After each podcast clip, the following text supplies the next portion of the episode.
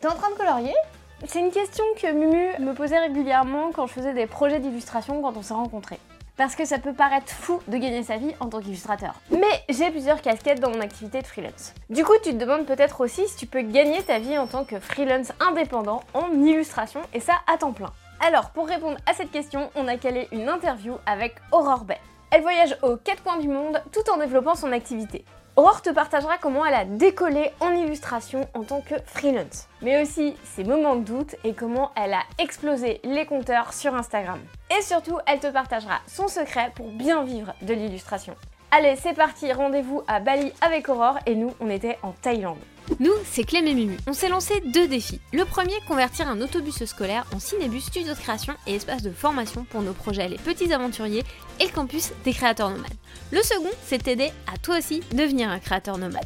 Salut Aurore, trop contente de t'avoir avec nous sur le podcast des créateurs nomades parce que par coïncidence, j'ai appris quand on t'a invité sur le podcast qu'en plus, t'étais coloc de mon frère. C'était tout à fait eh improbable. à Bali, comme quoi le monde est petit. Est-ce que tu pourrais te présenter en deux phrases pour nous dire d'où tu viens, ce que tu fais dans la vie et en gros comment tu te présenterais à quelqu'un qui ne t'a jamais connu? Moi, je suis du coup Aurore, Aurore Bay sur les réseaux. Et euh, je suis illustratrice freelance, à la base graphiste, illustratrice depuis environ 2018 j'aime bien me définir comme entrepreneuse créative, mais c'est plus entrepreneuse dans les métiers de la création. J'ai pas trouvé encore le bon terme exact, dans le sens où je fais du contenu sur Internet destiné aux créatifs, mais plus particulièrement aux illustrateurs. Je crée du coup du contenu sur Insta, sur YouTube, sur Twitch, et j'ai aussi des formations à côté pour euh, pouvoir aider les illustrateurs à vivre de leur activité et vraiment où j'aborde tous les côtés entrepreneuriaux, réel, que je dise pas de bêtises, du métier d'illustrateur. Parce que chez les créatifs, on est très bon pour décider ou ouais, voilà, pour créer, mais alors quand il s'agit de vendre ou commercialiser ou faire du marketing, on n'est pas bon du tout. Du coup, c'est mon expertise sur ces sujets-là que je mets en avant sur tous mes réseaux et sur mes produits payants, donc mes formations. Excellent. Je suis tout à fait d'accord avec toi sur le côté, euh, quand on est créatif, euh, c'est un peu dur de passer de j'ai mes créations, puis là, il va falloir que je vende. Et souvent, on dit que je me vende. C'est ça. Il y a une grosse distinction entre vendre et se vendre. Et en fait, tu te vends pas, tu vends un résultat ou quelque chose de. Ouais, une solution à ton client. Mais on va parler de tout ça tranquillement sur la partie entrepreneuriale un petit peu plus tard. Euh, parce que j'aimerais déjà creuser un peu sur le voyage, parce que là, tu es à Bali. Tu es digital nomade, donc c'est-à-dire que tu peux bosser d'où tu veux euh, et euh, donc de Bali et travailler pour tes clients à l'autre bout du monde. Mais avant ça, c'était pas ta toute première expérience de voyage. J'ai vu que tu avais été au Mexique et au Brésil pendant des longues périodes. Est-ce que tu peux me parler un petit peu de ce que ça a eu comme impact pour toi euh, bah, dans ta vie en fait de créative et d'entrepreneur? Un impact énorme, ça déjà c'est sûr. en fait, je suis partie au Mexique quand j'étais au lycée c'est des échanges entre jeunes qui ont entre généralement 15 et 18 ans, avec une association qui s'appelle le Rotary. Je ne sais pas si tu en as déjà entendu parler ou pas. Et en fait, cette association, elle fait des inter-échanges de jeunes entre des familles dans le monde entier. Donc, cette année-là, moi, j'avais 17 ans. Donc, je me suis retrouvée pendant un an dans un lycée au Mexique, dans une famille d'accueil, donc pas du tout avec mes parents. Et j'étais hyper timide à l'époque. C'était un peu compliqué au début, mais au final, ça m'a carrément donné tout. Ça m'a donné vraiment tellement plus que la langue. Bah, du coup, maintenant, je parle espagnol, que l'envie de continuer à voyager, mais ça m'a vraiment changé du tout au tout. Et ça a été vraiment, on va dire, le déclencheur qui, après l'année suivante, quand je suis rentrée en France, j'ai dit à mes parents, OK, je choisis un métier qui va me permettre de rebouger à l'étranger euh, que mon diplôme, en tout cas, soit valable dans le monde entier. Donc, je me suis bien rendu compte pendant cette année au Mexique qu'au début, quand je ne comprenais rien en cours, je dessinais énormément. J'ai toujours beaucoup dessiné, mais là, c'était vraiment intense cette année-là. Parce que comme j'arrivais pas à suivre les cours, et de toute façon, les cours ne comptaient pas, c'était un peu sur le modèle d'une année sabbatique, j'ai tellement dessiné cette année-là que je me suis dit en rentrant, je vais regarder pour un métier créatif. Et euh, au final, j'ai fait des études de graphisme parce que j'étais persuadée qu'on ne pouvait pas vivre de l'illustration et qu'être illustrateur, c'était être auteur de bande dessinée. Donc, euh, je suis partie de loin. Donc, je suis partie plutôt dans le graphisme. Ensuite, quand je suis rentrée en France, j'ai fait mes études normales à Paris. Euh, à la base, je voulais faire des études à l'étranger, chose qui est très, très, très compliquée et surtout très chère. Donc mes parents, mes parents m'ont vite freiné en me disant alors, euh, tu vas essayer de trouver une école publique déjà et faire des études à l'étranger. Hmm, non, c'est mort. Donc tu verras plus tard pour voyager. Ok, donc j'ai fait toutes mes études et arrivé à la fin de mes études, je me suis dit non mais il faut vraiment que j'en fasse une expérience à l'étranger parce que dans mon école, on n'était pas autorisé à faire même des stages en dehors de la région parisienne. Ah ouais, c'était quoi ton école? C'est une école de graphisme du coup public qui s'appelle l'EPSA. C'est une petite école et elle est financée par la mairie de Paris. Et comme c'est la mairie de Paris qui nous finance nos études, en retour, nos stages, on les fait à Paris. Ils veulent de la main-d'œuvre à Paris pour les agences. c'est ça. C'est pas comme si Enfin, il y en a beaucoup. Il y a énormément de monde qui cherche des stages. Donc, euh, bon, c'est pas comme si ça manquait, tu vois. Mais, euh, mais bon, voilà. On était obligé d'être dans la région parisienne. Donc, au final, je suis restée à Paris pour faire mes, euh, mes deux stages pendant mes études. Et j'avais pas de stage de fin d'études, rien. Genre, ils nous lâchaient dans la nature à la fin. Donc, on était en 2017. Et je savais qu'avec l'association avec laquelle j'étais déjà partie quand j'avais 17-18 ans, je pouvais refaire un échange plus court terme et dans le pays où je voulais être dans le monde. En plus, bah, comme je les connaissais, ils m'ont dit Bah oui, bien sûr, Aurore, tu veux aller où? Il n'y a pas de souci, je te trouve une famille d'accueil là où tu as envie d'aller. Ok. Donc, je me suis servi des potes que je m'étais fait au Mexique qui étaient brésiliens pour me faire un CV, un portfolio, tout traduire en portugais. Et parce que j'avais très envie d'aller au Brésil et du coup j'ai trouvé un stage au Brésil. D'ailleurs, chose qui est beaucoup plus simple qu'à Paris. J'ai envoyé cinq mails, j'ai eu deux oui. Waouh donc, euh, hyper facile. Bon, c'était des stages non rémunérés, donc je pense que c'était un peu plus facile aussi pour eux de dire oui. Et, euh, et, du coup, je suis partie trois mois à Sao Paulo, au Brésil, en septembre, octobre, novembre 2017. Même expérience qu'avant, en famille d'accueil. Donc, j'ai pu apprendre le portugais en un mois hyper facile quand on parle déjà espagnol, donc euh, c'était pratique. Donc j'ai pas beaucoup bossé en étant là-bas. La petite boîte de graphisme où j'étais, ils m'ont pas fait bosser vraiment. m'ont ils m'ont dit oui pour que je vienne, mais au final j'ai pas vraiment fait quelque chose pour eux. Bref, toute l'expérience au Brésil s'est trop bien passée, sauf la boîte dans laquelle j'étais. Ce qui a fait que quand je suis rentrée à Paris juste derrière, et bah, c'était le moment de trouver un job. Mais sauf que quand je venais d'avoir un job qui me plaisait pas, J'étais vraiment hyper réticente à passer des entretiens, envoyer des CV et de devoir trouver, comme disaient mes parents, un vrai job. Donc, euh, j'étais un peu du genre, euh, j'ai vraiment pas envie. J'ai passé, je crois, deux entretiens. Les deux, je suis rentrée dépitée à la maison. J'étais là, non, j'ai vraiment pas envie d'aller en agence, de revivre encore ça et de devoir être enfermée euh, dans une agence à Paris, même si ça peut faire rêver beaucoup de monde. Même si, dans le principe, ouais, ça me plaisait ça j'avais pas envie. J'avais pas envie, je revenais de trois mois au Brésil, j'avais qu'une envie, c'était de repartir, mais je savais que c'était pas possible pour le moment. De toute façon, j'avais plus de sous, j'avais tout tout mis dans le Brésil. Donc, euh, c'était l'époque où c'était le début de Malte, sur euh, bah, la plateforme Malte, qui s'appelait Upwork juste avant, et ils venaient de faire le rebranding.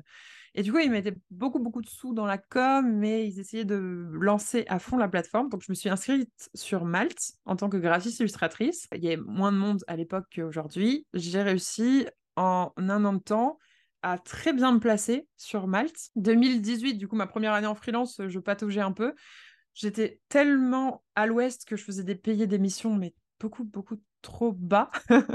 du coup, j'arrivais pas vraiment à en vivre. Et euh, au mi-2018, je me suis dit non, non, si je veux continuer comme ça, parce que je suis très bien à la maison, il va falloir que je me renseigne un petit peu plus et faire plus attention sur euh, bah, comment est-ce qu'on fait de bons projets freelance pour être vraiment rémunéré et en vivre. Ce qui a fait que début 2019, ça a vraiment décollé. Et en plus, bah, sur Malte, j'étais toujours sur la première page. Tu tapais euh, graphiste ou illustratrice, j'étais la première à chaque fois. Donc, euh, c'était hyper avantageux pour moi. J'étais vraiment bien. Enfin, j'avais trois, quatre propositions de mission par semaine, ce qui est énorme. Donc, j'ai pu commencer un peu à choisir mes clients, à choisir des clients qui rémunéraient bien. Et donc, j'ai fait comme ça, tranquille, tout 2000, bah, de, fin 2018, 2019, début 2020.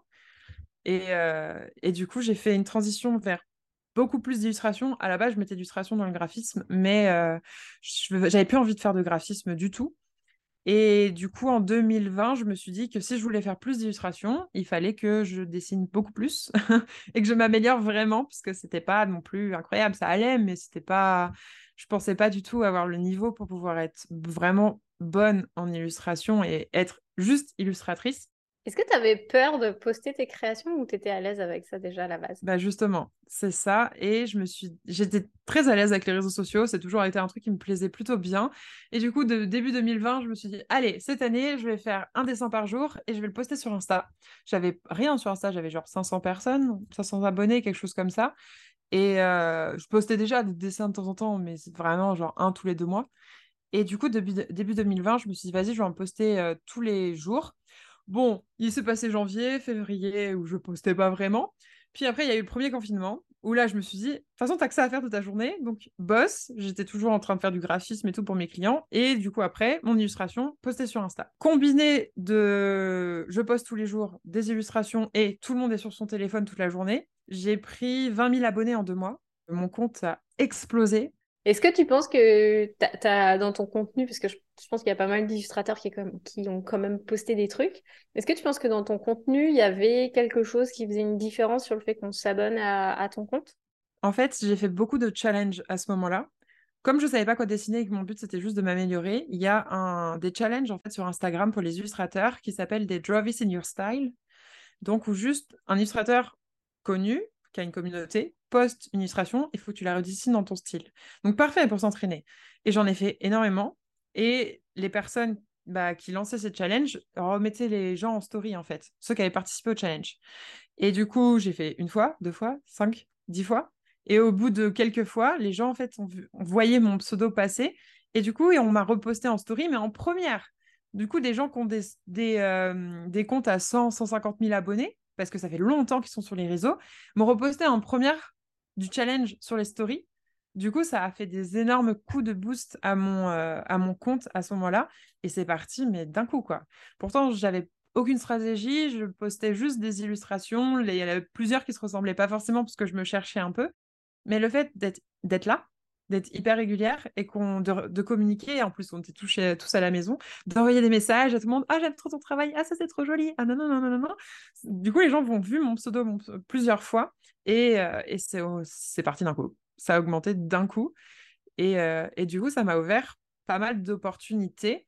Je t'avoue que c'est le jour où j'ai reçu un mail de la part de Adobe France me disant euh, Aurore, tu veux pas animer une, émission sur notre compte YouTube Adobe?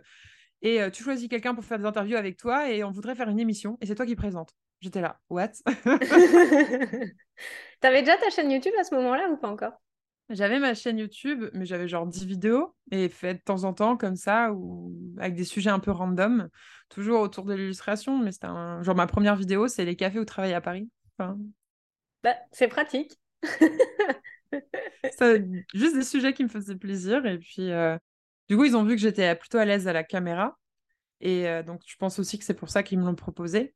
Et du coup, euh, là, ça a commencé à bien prendre aussi derrière et de plus renforcer dans le sens où je suis illustratrice française, puisqu'on m'a beaucoup vu du coup à la caméra. Et euh, sur Adobe, ils l'ont mis pas mal en avance. Il n'y a pas des milliers de personnes qui regardent les lives Adobe, mais ça fait quand même un joli nom dans le CV et à mettre en avant sur euh, ton site, sur euh, ton portfolio et trucs comme ça. Et du coup, ça s'est un peu enchaîné comme ça. C'est intéressant ce que tu dis, parce que tu as expliqué là sur Instagram le fait que tu as été mis en avant par d'autres comptes. Euh, notamment par les challenges, puis t'échangeais pas mal avec les autres illustrateurs. Et je trouve ça intéressant parce que souvent, on a tendance à se dire, bah, sur Instagram, je poste mes créations, puis j'attends.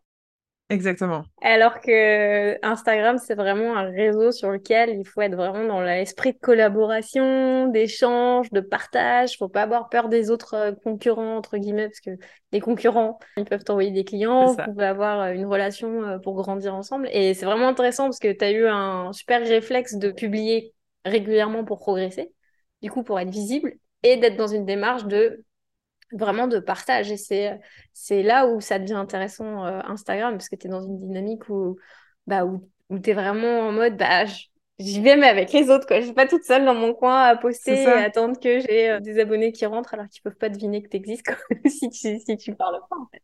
Au final, Insta, c'est des vraies personnes qui sont derrière leur téléphone. Donc, une fois que tu as compris ça, que tu as compris que quand tu envoyais un message, la personne, même si elle répondait pas, elle le voit le message, c'est du coup quand tu trouves quelque chose qui est bien, bah moi dans mon cas, quand je trouvais des illustrations d'un artiste ou une vidéo, quelque chose qui était cool, je lui disais. je lui ai envoyé des messages, et je lui disais, ah, c'est trop cool, j'adore ce que tu as fait là. Et puis, une fois, deux fois, trois fois, j'interagis, j'essaye de me faire des potes, quoi. Est-ce qu'il y a des personnes que tu as rencontrées après, finalement, euh, de ces débuts d'échange Bien sûr. Début 2021, j'avais commencé à échanger avec d'autres illustratrices, graphistes sur Insta. Et du coup, quand on a pu être un peu plus libre, j'ai commencé à organiser sur Paris des petits, euh, juste des apéros, quoi, des petits verres avec euh, d'autres illustratrices qui commence, avec qui je discutais régulièrement sur Insta. Je dis, bah, vous voulez pas qu'on casse la barrière de l'écran et on, habite dans la même ville, on va se boire un verre et on discute, quoi. Qui sont devenus euh, du coup des copines. Et même aujourd'hui, bah, comme mon compte a pris plus d'ampleur, c'est, faut dire la vérité, c'est quand même plus simple de discuter avec les gens parce qu'ils savent, ils voient qui tu es. Ils ont vu plusieurs fois ta tête, tu as les vidéos, les stories et tout. Une fois qu'ils sont abonnés à ton compte, ils ont un peu l'impression de te connaître. Du coup, forcément, même si c'est des gens qui habitaient euh, loin, j'ai quand même réussi euh, à organiser des Zooms, organiser ouais, des meetings. En 2021, j'ai essayé de faire euh, un Zoom par semaine avec quelqu'un euh, que j'avais rencontré sur Insta. Et du coup, ça m'a permis de créer des liens. Pour moi, c'est pas des concurrents, c'est des collègues. Donc, j'ai plein de questions à poser. J'imagine qu'ils avaient envie. Je sais pas s'ils avaient des questions à me poser. Il y en a qui m'ont posé des questions, mais moi, j'avais, j'étais curieuse. Et puis, je sais pas, de, de nature, je suis assez ouverte à Nantes. J'essaye en tout cas de plus être trop timide et de poser des questions. Et du coup, j'ai fait la même chose, quoi. C'est intéressant ce que tu disais en tout début, d'interview, que justement, tu étais super timide avant ton voyage euh, initiateur. et là, euh, finalement, tu en ah, vas-y, tu je parle à tout le monde et tout, je suis trop contente. Je pense qu'aussi, il y a le truc euh, où bah, quand tu es vraiment dans une vibe que tu aimes, dans un métier que tu aimes, puis que tu es dans une bonne dynamique, et puis bah, que tu vas parler de sujets qui t'animent, finalement, le networking, c'est plus du networking euh, où tu te sens pas bien et tu vas un événement et bah, tu, tu, bouges les épaules comme ça et tu sais pas quoi, tu essayes de te fondre dans le mur pour qu'en fait personne vienne te parler. parce que j'en parle parce que je l'ai déjà vécu ça. Et au final, quand tu te retrouves à un événement où bah, nous c'était avec des vidéastes euh, en vulgarisation et tout, euh, quand on faisait le projet des petits aventuriers, c'était trop cool parce que tu avais plein d'échanges justement sur comment tu fais toi et tout. ah, incroyable ta vidéo. Et c'est là où je pense qu'il y a beaucoup de créateurs qui ont besoin de se dire, bah ouais, en fait, d'aller voir des gens qui ont les mêmes flammes, ça peut être hyper intéressant plutôt que de rester, euh, plutôt que rester dans son, dans son coin. J'avais envie de te poser euh, un truc, euh, j'ai envie de te poser une question. Quel est le truc le plus contre-intuitif à faire selon toi pour réussir en illustration? Oula Question piège que tu recommandes euh, aux personnes euh, bah, qui veulent se lancer en illustration, mais pour eux, c'est tellement pas intuitif qu'ils le feront jamais ou ils ont peur de le faire? Je sais pas s'il y a quelque chose de contre-intuitif. Moi, le truc que je répète le plus souvent, c'est de, bah, les gars, si vous êtes illustrateur, votre seule compétence, ça doit pas être juste d'illustrer va falloir apprendre à vous vendre, à être euh, commercial en fait, à être votre propre commercial et à savoir euh, comment je parle à un prospect, euh, qu'est-ce qu'il faut que je lui dise pour qu'il soit vraiment intéressé, qu'est-ce qu'il a envie d'entendre, comment est-ce que je le rassure. Un illustrateur, c'est quand même un métier où on ne sait pas trop ce qu'on fait les gens extérieurs, ils voient juste une créa finale, une illustration. Et du coup, ce qui donne le fameux cliché, mon petit, mon petit frère de 3 ans saurait le faire parce qu'on voit juste une créa finale et qu'on a l'impression qu'ils l'ont fait en deux minutes. Et du coup, les, clients, ils ont généralement l'impression qu'on a fait ça effectivement hyper rapidement. Et du coup, ils, peuvent s'autoriser à nous payer 100 euros ou, ou moins, tu vois, parce qu'on l'a fait en deux heures de temps. Et encore, 100 euros les deux heures, je trouve que c'est plutôt généreux. Mais euh, voilà, un tout petit prix. Et non, en fait, notre le principe, c'est d'être un très bon commercial et de rassurer des clients qui n'ont aucune idée de comment s'adresser à un créatif, de comment s'adresser à un illustrateur, et du coup d'être capable d'expliquer avec des mots simples tout son process, tout ce qu'on va faire, quand est-ce qu'on va avoir besoin de lui, d'une validation, quand est-ce qu'on va avoir besoin de ses retours, quand est-ce qu'il va falloir euh, qu'il nous donne des informations? J'ai appris à soutirer les informations de, du nez des personnes, du nez, ça se dit pas soutirer les, les verres du nez. Les verres du nez, ouais, ouais. les verres du nez d'une personne, dans le sens où souvent ils te disent, bah, je sais pas trop ce que je voudrais, euh, du coup, euh, je vous laisse, je vous laisse être créatif. Non, surtout jamais.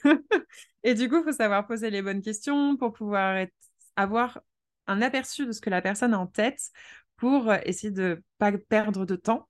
Et euh, en plus de ça, expliquer tout notre process, tout ce qu'on va faire et pour aussi, j'ai envie de dire, justifier le prix de notre prestation et vraiment se placer en tant que professionnel, mais presque un consultant créatif. On est quelqu'un, la personne généralement ne sait même pas ce qu'elle veut, donc on est là pour le conseiller, pour l'accompagner. Et ça, c'est hyper dur pour la grosse majorité des créatifs parce que la majorité des créatifs se placent en tant qu'exécutants, que petite main. Sauf que non, c'est pas ça. Si tu as envie de vivre de tes créations et de montrer justement ce que toi tu sais faire et de pouvoir dessiner ce que, ce que tu aimes vraiment, bah, il va falloir euh, que tu défendes ton travail et que tu vendes ce travail-là. Sinon, euh, bah, la personne, elle va te demander ah bah tiens, j'ai vu ça sur Google Images, est-ce que tu peux me faire la même chose? Et tu deviens un exé. Ok, tu es encore un créatif, mais si c'est pour recopier le style des autres, je pense que ça peut être cool dans certains boulots ou quand tu commences. Moi, j'ai commencé aussi comme ça, mais au bout de quelques années, bah, je pense que tu en as vite marre, quoi. Tu développes pas ta, vraie patte et ton, ton identité de créateur. Puis c'est vrai que quand tu es juste un exécutant, bah, c'est là où le client il va essayer de baisser les prix, puis il va t'envoyer 15 000 corrections. Alors que si tu te positionnes comme un partenaire pour l'aider à atteindre son objectif, tu as beaucoup plus de chances d'être respecté aussi dans ce que tu fais. Pour toi, est-ce que le fait d'être, euh, parce que c'est une question qui revient souvent, est-ce que le fait d'être euh, sur Instagram, YouTube ou tout autre réseau social, tu penses que c'est un indispensable quand on est un illustrateur Ou est-ce qu'on peut être un illustrateur sans avoir cette visibilité-là? C'est très cool parce que c'est le sujet de ma dernière vidéo YouTube. On la mettra dans la description. Voilà, où je donne 27 euh, moyens de gagner de l'argent en tant qu'illustrateur. Et je précise bien, parce que j'en ai fait des recherches hein, pour pouvoir quand même monter cette vidéo et pour pouvoir être sûr de moi, c'est pas un indispensable. Si on est vraiment allergique aux réseaux sociaux, il y a des moyens de gagner sa vie sans jamais montrer sa tête ou être sur Insta, être sur YouTube, tout ça. Mais euh, ça va pas être peut-être l'image que vous allez vous faire de l'illustrateur que vous vous voyez sur les réseaux. Tu peux très bien vivre d'illustration sans, sans, réseaux sociaux. Donc, tu vas faire du démarchage, tu vas faire des projets clients, tu vas peut-être faire du stock créatif aussi. Du coup, il va falloir faire plein d'images, expérimenter beaucoup et essayer peut-être de faire plein de styles différents. Mais je sais qu'il y a beaucoup de créatifs, je pense même des photographes, des gens qui font de la musique, des choses comme ça, qui ont envie de vendre leur propre création, leur propre patte, leur propre vision du monde. Et pour qu'on t'appelle pour ça, il n'y a pas le choix, il faut qu'on te connaisse, il faut qu'on te voit. Comment voulez-vous qu'on voit, on achète vos créations si on ne vous connaît pas, si on ne vous voit pas? Aujourd'hui, le meilleur moyen, le plus facile, le plus accessible, c'est d'être sur les réseaux. Ça me fait euh, penser à ce que tu disais euh, dans une de tes vidéos où justement, euh, quand tu t'es lancé en mode sur, sur Instagram, tu as, tout de suite lancé ta boutique en ligne quasiment. Et au final, ça n'a pas, ça a pas marché. Et, et moi, j'arrête pas de répéter à nos élèves, aux personnes qui nous suivent, concentrez-vous déjà à apporter quelque chose. Si vous voulez faire une boutique en ligne, enfin, déjà juste le, pourcentage de ce que tu gagnes est quand même assez faible par rapport au fait qu'il y a le produit final, etc. Donc, ça veut dire qu'il faut que tu en vendes vraiment beaucoup. Donc, si tu as besoin de vendre beaucoup de choses, bah, faut que tu aies une grosse communauté et qui est vraiment, ou alors une place de marché où tu es en tête de la place de marché comme tu l'as été sur Malte finalement. Quand tu as une petite communauté, bah, c'est peut-être en, freelance déjà que tu auras plus de chances de gagner des missions. Parce que c'est là où tu auras le plus de valeur par client mais que c'est ça, ou euh, de vouloir tout de suite lancer son site web euh, et de se passer des heures sur WordPress et tout pour faire le site parfait où il n'y a personne qui vient parce que tu n'as pas de réseau puis tu l'as pas positionné, bah, c'est un peu une perte de temps. Bah, je suis complètement d'accord avec toi. Pour moi, la boutique en ligne, c'est le plus dur. C'est un des trucs les plus durs à lancer pour pouvoir en vivre. C'est hyper dur, mais en fait, les gens, ce qu'ils aiment, c'est pas toute la logistique de faire des petites cartes, d'aller chez l'imprimeur et tout. Ça, c'est. Je pense qu'on peut apprécier, mais on peut pas aimer ça. je pense que ce que tu aimes, c'est l'image que ça renvoie. Je suis un artiste qui vend son travail et qui vend des produits physiques que les gens mettent en déco chez eux parce qu'ils aiment mon travail c'est cette image-là qui est hyper séduisante et tout le monde est passé par là, moi la première, à faire des produits avec mes créations dessus et à les mettre sur un Insta où il y avait 100 personnes et de très très mal communiquer dessus. Et bah, bah non, les gens, pourquoi ils achèteraient chez moi? Ils me connaissent pas, je sors de nulle part et j'ai aucune visibilité. Et bah du coup, y j'en ai vendu à ma mère, à ma grand-mère, à mon petit frère et à mes potes, et puis basta, quoi. Donc, non, non, la, boutique en ligne, c'est un des trucs les plus durs à faire. Et, et, et du coup, c'est un des canaux de revenus qui est totalement associé avec la visibilité. Pour moi, pour avoir une, boutique en ligne, pour qu'elle fonctionne, et surtout, comme tu dis, il y a tellement de frais à côté de ça, qu'il faut minimum pour faire un certain CA en vendre 50, 100 peut-être par mois, alors que derrière, tu peux trouver deux clients pour le faire le même CA. Je trouve que c'est plus facile de trouver deux clients que de vendre 100, 100 affiches. Moi, je pense que tu lances ça une fois soit tu le fais vraiment comme un projet perso, parce qu'il y, a, y a les guides touristiques qui sont passés sur ce podcast, qui ont lancé vraiment une boutique en ligne autour de Tahiti, de jeux de mots autour de Tahiti, etc. C'est un concept. Et ça fait aussi que c'est un portfolio pour attirer d'autres clients. Là, c'est une boucle intéressante. Si tu as un concept fort, là, ça, tu peux te dire, bon, ok, je peux le faire en parallèle et tout. Mais sinon, je trouve que c'est un peu euh, mettre la charrue avant les bœufs et essayer d'ouvrir, je prends une mauvaise métaphore, hein. ouais, une chaîne euh, genre de fast-food. Euh, mais sans avoir la logistique possible, sans avoir les clients qui existent. et là, il faut, faut, vraiment charbonner pour, pour réussir à, ouvrir. C'est ça. Le truc, c'est que tu gagnes pas grand-chose avec une boutique, surtout bah, si tu n'as pas de visibilité et que tu fais 2-3 ventes par mois. Et je trouve ça dommage de commencer par, là, surtout avec le temps que ça prend, alors que tu pourrais essayer de trouver deux clients, d'avoir le même CA et de commencer justement à prendre de l'expérience en tant que professionnel illustrateur en cherchant des premiers clients, en faisant, en tout en commençant du coup à construire ta visibilité donc ta com sur les réseaux sociaux, parce qu'on part tous de zéro, hein. tout le monde part avec un Insta de zéro, je tiens à le rappeler. Donc, euh, de commencer dès le début, le plus tôt possible, à poster des choses, à essayer d'affiner au fur et à mesure pour avoir un sujet, un style d'illustration ou un sujet qui se dégage au fur et à mesure et construire une audience autour de ce sujet et ensuite de monétiser son audience. Pour moi, la boutique, c'est une monétisation d'audience. Euh, quand tu n'as pas de concept et que du coup, tu n'as pas de référencement possible ni rien, si tu tapes boutique d'illustratrice sur Etsy, tu en as 36 000. Donc, euh, dans les boutiques sans concept, où c'est juste de la déco, c'est des choses jolies que tu as envie de mettre chez toi, les gens, ils achètent parce que c'est toi, pas parce que euh, c'est une affiche. Sinon, ils iraient chez Ikea, ils prendraient les affiches beaucoup moins chères. Ça, ça passe forcément par le développement de la visibilité, je pense. Excellent.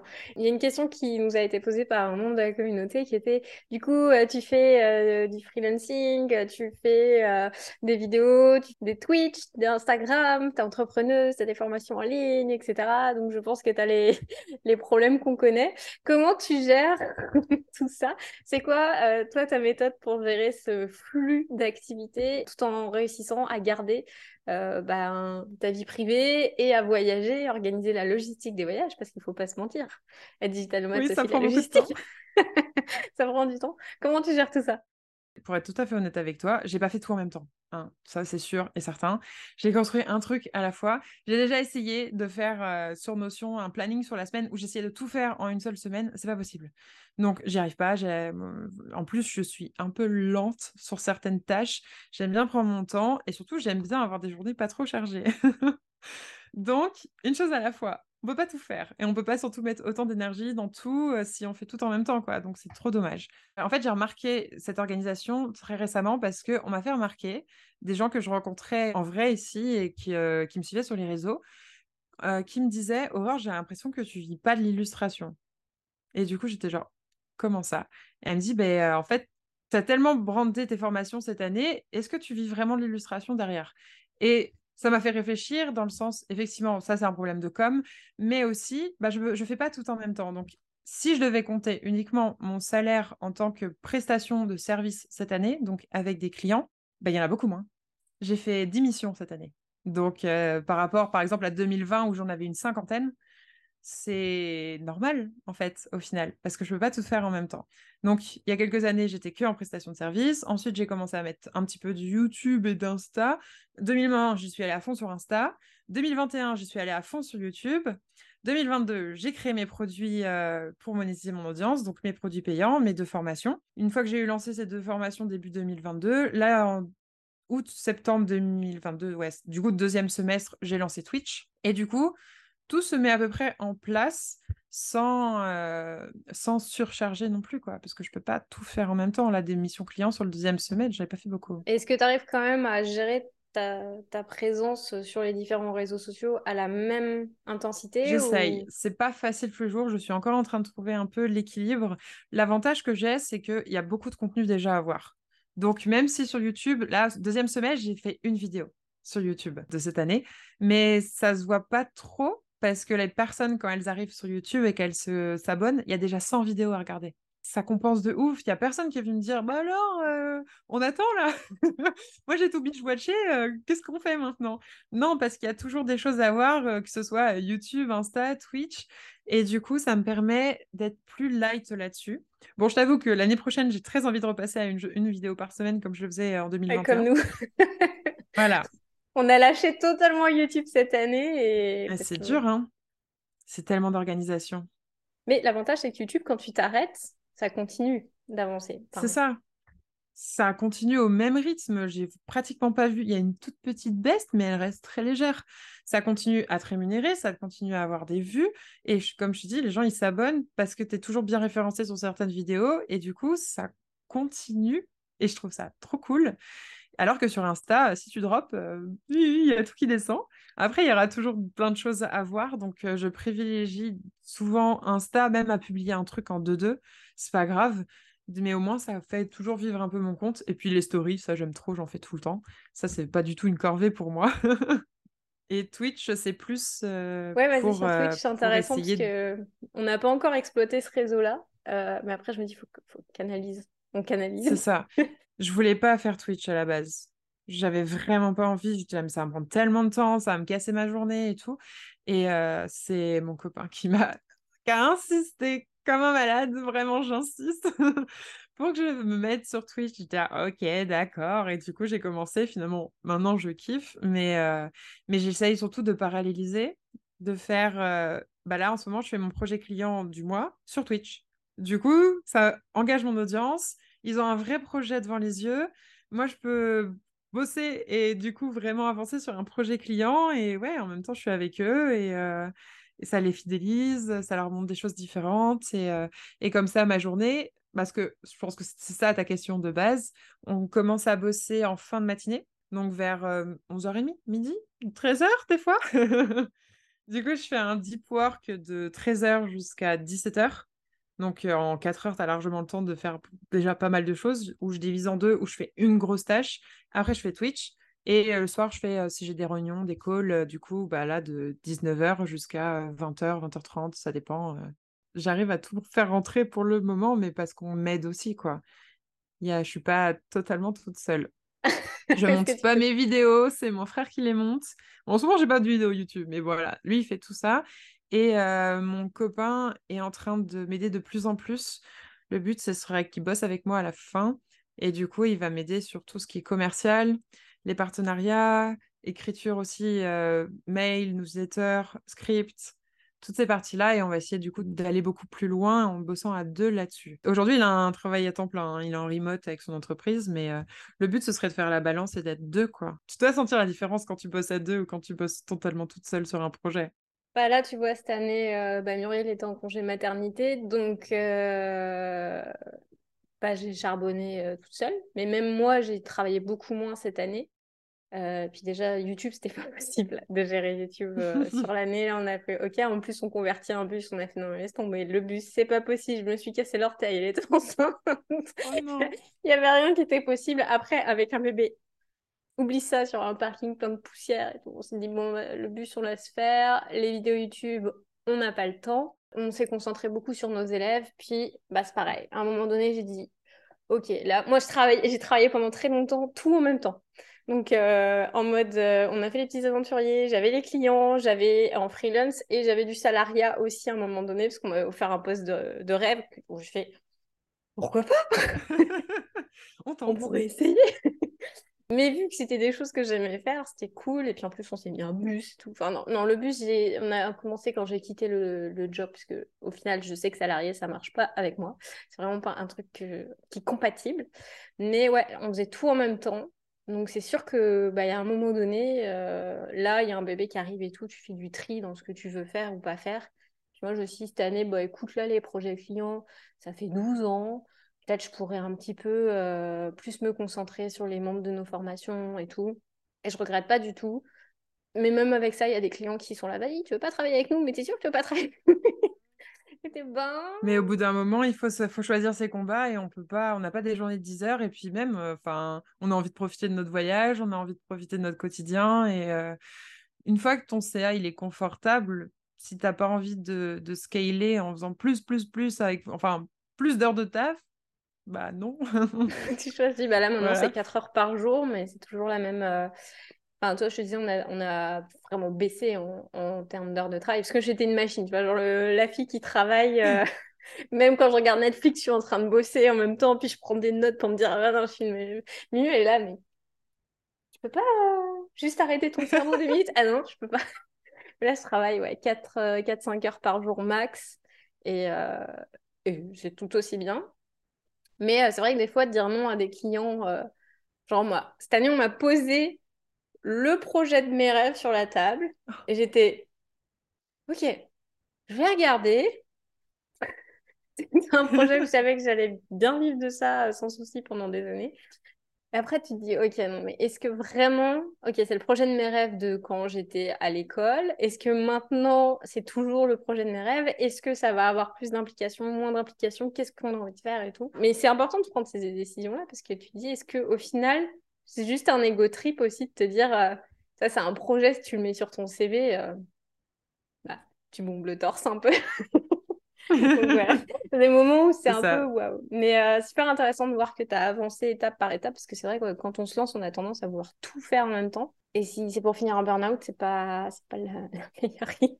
C'est ça, et c'est bon aussi de le rappeler que tu peux pas tout faire en même temps, tu peux pas tout construire en même temps, et parce que déjà, tu n'as pas forcément toutes les compétences dès le début. Bah, il te manque des compétences, ou il te manque une audience, ou il te manque des, noms dans ton portfolio, j'en sais rien, du référencement. Enfin, il manque toujours des choses, donc tu peux pas tout faire en même temps. Et quelqu'un qui commence à peine une activité d'indépendant et qui veut faire les projets clients, la boutique en ligne, des revenus passifs, qui veut lancer des formations, qui veut aller sur YouTube et tout, bah, il, va mourir en, en, deux mois, il retourne au salariat. Hein. Chaque chose en son temps et voilà, tu prends de l'expérience, tu prends des choses et tu prends de, je sais pas, de l'ampleur au fur et à mesure et tu priorises année par année parce que tu peux pas tout faire en même temps, quoi. Ouais, c'est ça, d'avoir un plan d'action sur plusieurs années. Ça peut être aussi dire, ouais, cette année, c'est ça, l'année prochaine, c'est ça. Exactement. Par rapport à ton expérience, justement, tu as vécu plein de trucs, euh, tu as eu plein de types de projets, formations, clients, etc. Est-ce que tu as eu à un moment donné une grosse galère ou une grosse difficulté qui pour toi a été euh, quelque chose où tu as appris quelque chose vraiment de fondamental dans ce que tu fais aujourd'hui? Genre un gros, as un coup dur, une galère, une difficulté, et après tu t'es dit ok, en fait ça je le referai plus jamais, ou euh, je prendrai le problème différemment, genre la grosse leçon que tu as retenue. Ça va paraître peut-être un petit peu euh, prout-prout. Cette année, je pense que tout s'est très très bien enchaîné, tout simplement parce que je ne me suis pas posé de questions, chose que je faisais beaucoup trop l'année dernière. Mais vraiment beaucoup trop. J'avais tellement peur alors que j'avais, pour le coup, là, les compétences, elles étaient là. Mais je me posais tellement de questions sur la valeur de mon travail, est-ce que vraiment ça servait à quelque chose et euh, est-ce que j'étais capable d'aller plus loin ou pas, que euh, j'ai attendu j'ai attendu plusieurs mois où j'avais pratiquement pas de clients. L'année dernière, mon CA, il était vraiment pas top ni rien. J'en étais vraiment arrivée à me poser la question de prendre un taf à côté, un, je sais pas, dans un resto ou un truc comme ça parce que je gagnais vraiment pas assez d'argent pour payer mon loyer. Tout simplement parce que j'avais hyper peur de passer à l'action et que je me posais trop de questions. Ça peut paraître con parce qu'on passe tous par des, des périodes comme ça, quoi. Mais au bout d'un moment, ce qui m'a redonné aussi de l'élan et, l'envie de recréer des nouvelles choses et d'aller plus loin. Et en plus, ça s'est vu parce que les gens ont recommencé à vraiment interagir avec moi. C'est drôle, c'est la voie de l'attraction, même euh, les, projets, les trucs comme ça, tu vois. C'est parce que je me suis mise en mouvement et que j'ai arrêté de me poser la question et que j'ai sorti cette première formation que je voulais absolument sortir. Début janvier de cette année, j'ai mis quatre mois à la sortir, alors que ça ne veut pas du tout quatre mois de boulot.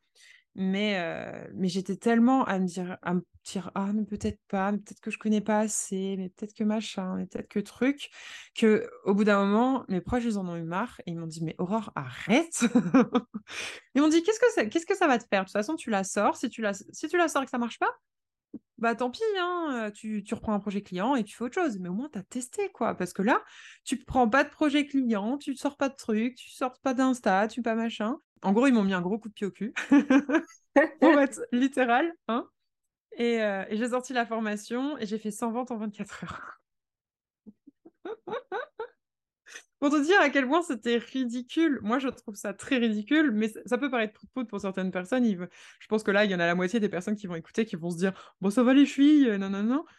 Bah ouais, mais ces périodes de doute où on se pose 36 000 questions, bah ça arrive à tout le monde et, euh, et j'ai attendu beaucoup trop longtemps avant de me mettre à l'action, quoi. J'aurais pas dû attendre aussi longtemps que ça. Mais ce que tu dis, je pense que ça arrive à beaucoup de créateurs de contenu euh, ou même illustrateurs ou créateurs, c'est à un moment donné, la roue commence à partir et puis tu arrives à un stade où tu te dis, ok, euh, est-ce que je continue comme ça? Est-ce que je fais bien? Est-ce que...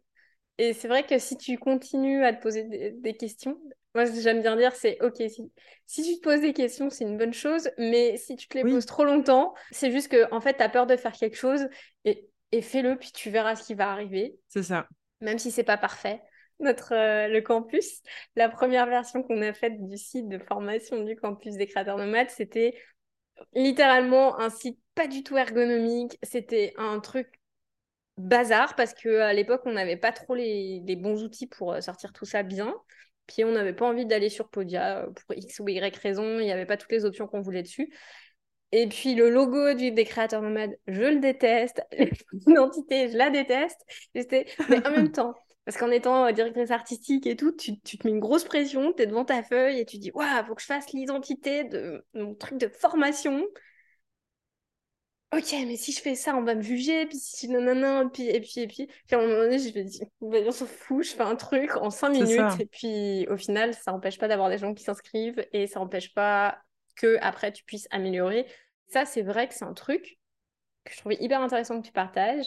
C'est souvent les personnes se disent ouais t'as beaucoup d'abonnés ou ouais non non non t'as fait ça et ça et ils pensent que t'as plus ce genre de problème alors que non ça tombe sur tout le monde et que tout le monde a des problèmes et que bah, t'es pas tout seul à te poser des questions et dans ces cas-là ça rebondit avec ce que tu disais avant connecte-toi aux autres autour de toi pour qu'ils te mettent un coup de pied aux fesses quand t'as besoin ah mais totalement hein.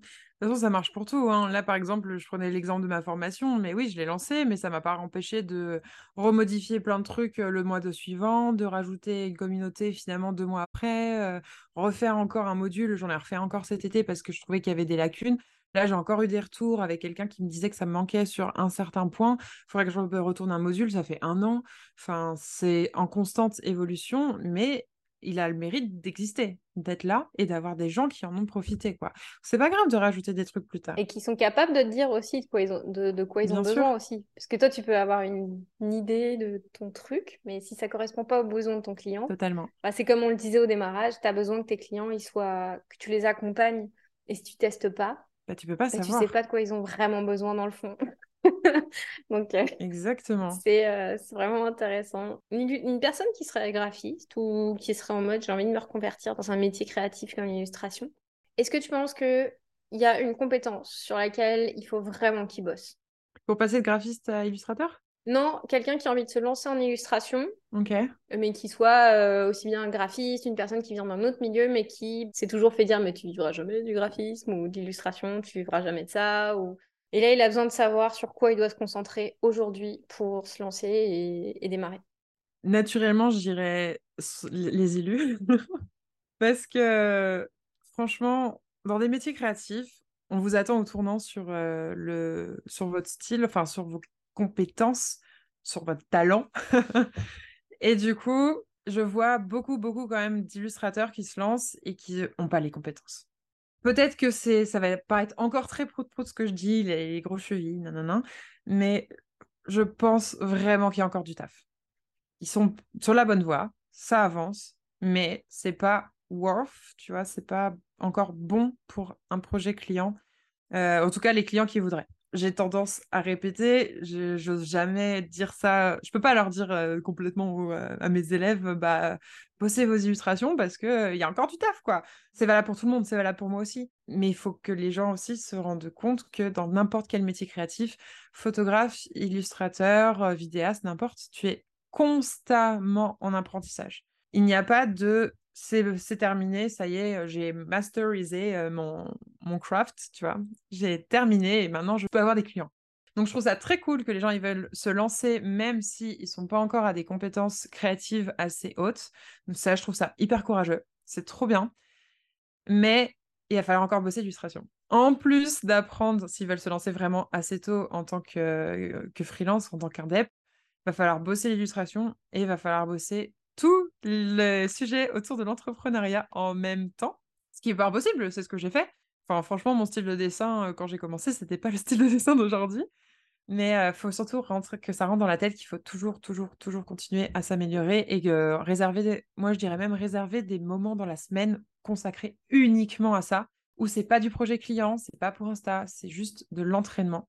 Et après, on peut le poster sur Insta, je m'en fiche, moi c'est ce que j'ai fait et ça me dérange pas. Mais il y a des gens qui ont peut-être pas envie et du coup, toujours, toujours, toujours continuer à s'améliorer, quoi.